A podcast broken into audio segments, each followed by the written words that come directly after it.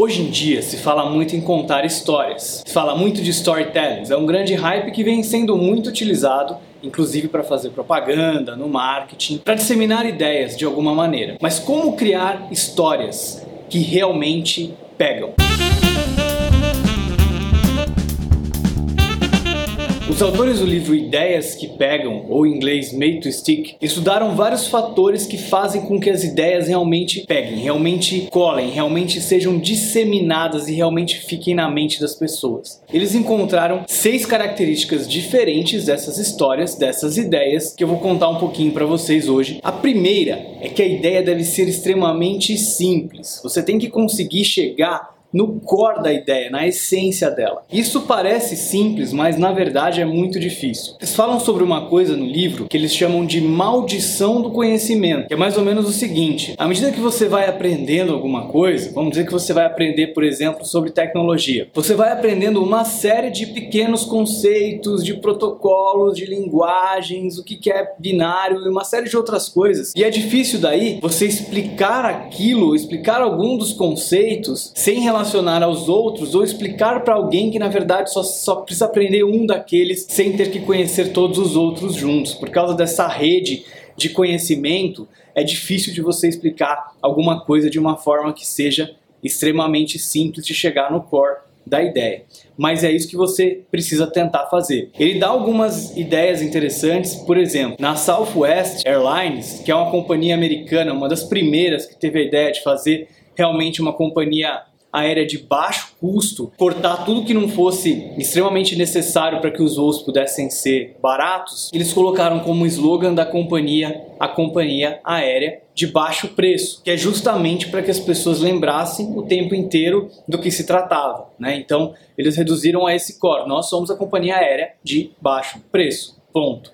Então, sempre que as pessoas fossem tomar alguma decisão, elas teriam que lembrar desse slogan de baixo preço para que aquela decisão de alguma maneira contribuísse para que eles fossem a empresa que tivesse o menor preço do mercado. Outra coisa interessante é um jornal, que ele conta de um jornal que queria ser local, porque as pessoas gostam muito de comprar aquele jornal que elas aparecem ou que alguém que elas conhecem aparecem, ou que conta uma história de algum lugar que elas conhecem. E para que esse jornal fosse muito vendido, eles perceberam justamente que eles tinham que citar as pessoas daquela comunidade do jornal. E o slogan desse jornal era nomes, nomes e nomes, justamente porque em toda matéria precisavam colocar o nome de alguém daquela comunidade, que era justamente isso que fazia que o jornal se tornasse interessante para aquelas pessoas. Então, procure encontrar qual é o core da sua história, qual é o core da sua ideia e deixa isso bem nítido, deixa isso bem claro, né? Cria uma espécie de, de slogan para que seja simples e fácil de ser lembrado depois. Então esse é o primeiro que é ser simples. O segundo ponto, não menos importante, é que a história deve ser inesperada. Então você precisa quebrar de alguma maneira o padrão. Você precisa contar alguma coisa que a pessoa não está esperando que você vai falar, não está esperando que vai ouvir de você. Porque quando você quebra esse padrão, quando você conta alguma coisa inesperada, ela sente a necessidade de prestar atenção. Isso desperta a curiosidade. Então, muitas vezes, usar mistérios, muitas vezes, realmente incluir fatos que a pessoa não esperava queria ouvir, fazer uma quebra de padrão, vai fazer com que a sua história seja muito mais interessante, que ela pegue muito mais. Um terceiro ponto é que a sua história deve ser, a sua ideia deve ser concreta. Isso é muito importante para que pegue. Eu gosto bastante de lembrar daquele caso do Steve Jobs da Apple. Vocês lembram que naquela época dos MP3 players, né, que eram muito famosos, a gente já tinha uma série de MP3 player rodando por aí quando a Apple lançou o iPod, mas uma das coisas que mais impressionou as pessoas é a forma que a Apple escolheu para fazer o marketing do iPod. Ele dizia o seguinte: mil músicas no seu bolso. Olha como é uma forma concreta de você explicar o que é um iPod. É uma forma que qualquer pessoa entende com facilidade.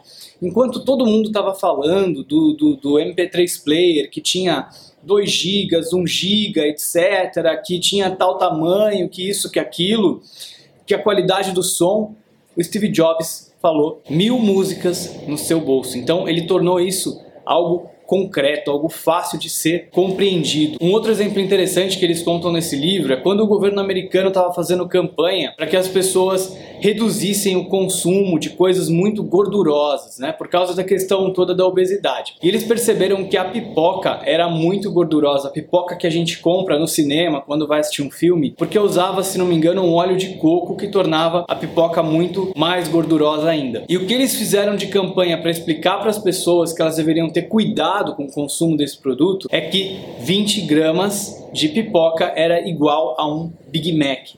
Então percebe como simplesmente você dizer a quantidade de gordura, de calorias, etc. que tem muitas vezes não é palpável. Mas se você explicar que 20 gramas de pipoca tem a mesma quantidade de gordura de um Big Mac, você imagina que tem bastante gordura ali.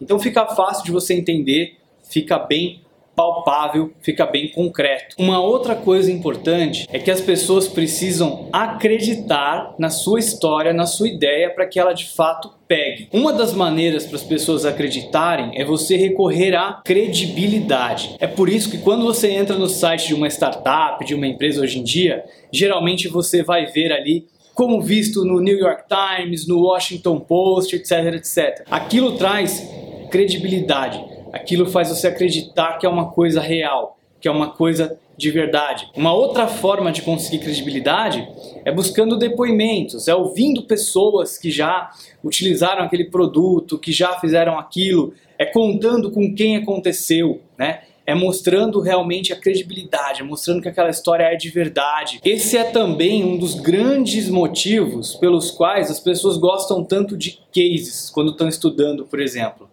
Hoje em dia, nos MBAs, é muito comum que as pessoas estudem através de cases, porque é aquela famosa história da música do Frank Sinatra. Se você pode fazer aqui, você pode fazer em qualquer lugar. Então, a gente gosta de conhecer um case, algo que aconteceu em alguma empresa, deu certo ali, funcionou ali, então a gente pode também, de repente, fazer na nossa e vai funcionar também. Quinto ponto é você recorrer à emoção, as emoções das pessoas, tentar se conectar de maneira única com o seu interlocutor, com a pessoa que está ouvindo a sua ideia, que está ouvindo a sua história. Ela precisa de alguma maneira sentir empatia com o que você está contando, se conectar. Quando você conta uma história, que ela se conecta com aquele personagem e ela pensa que ela poderia estar no lugar dele, né? Cria aquela empatia, faz uma conexão emocional e aquela conexão emocional faz com que ela se envolva muito mais também na sua história. Por exemplo, se você vai fazer um produto que é para gerente de projetos e você quer apresentar esse produto, muitas vezes você pode usar a figura de um personagem que é gerente de projetos.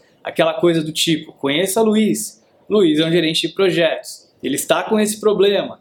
Então, quer dizer, quando você conta dessa maneira, aquele gerente de projeto que é o seu cliente final, que é a pessoa que está ouvindo a sua história, que está conhecendo o seu produto, ele vai se identificar com aquele personagem que você criou, que está passando por aquele problema, vai criar uma empatia e vai se conectar na sua história. O último ponto, que de alguma maneira a gente acabou citando em vários dos pontos anteriores, é você transmitir a sua ideia através de uma história. Um exemplo bacana disso aplicado é o Subway, que contou a história do Jared, que é um cara que comia sempre no McDonald's, estava com problema de obesidade e daí ele resolveu então começar a comer sempre no Subway, escolher sanduíches mais saudáveis e com o tempo foi perdendo peso, foi emagrecendo. Quando você conta simplesmente uma série de fatos isolados, fora do contexto de uma história, é muito difícil de as pessoas lembrarem. Mas quando você conta dentro de uma história, as pessoas conseguem criar uma correlação entre os eventos, entre os fatos, entre aquela decorrência da história e elas lembram com muito mais facilidade. Então a gente tem muito mais facilidade de lembrar, de contar uma história que a gente ouviu, de relatar uma história que a gente ouviu, do que simplesmente relatar uma sequência de fatos descontextualizados, isolados. Então coloque aquela ideia que você quer transmitir no contexto de uma história que ela vai pegar muito mais, que as pessoas vão lembrar muito mais e que as pessoas vão continuar sempre contando essa história.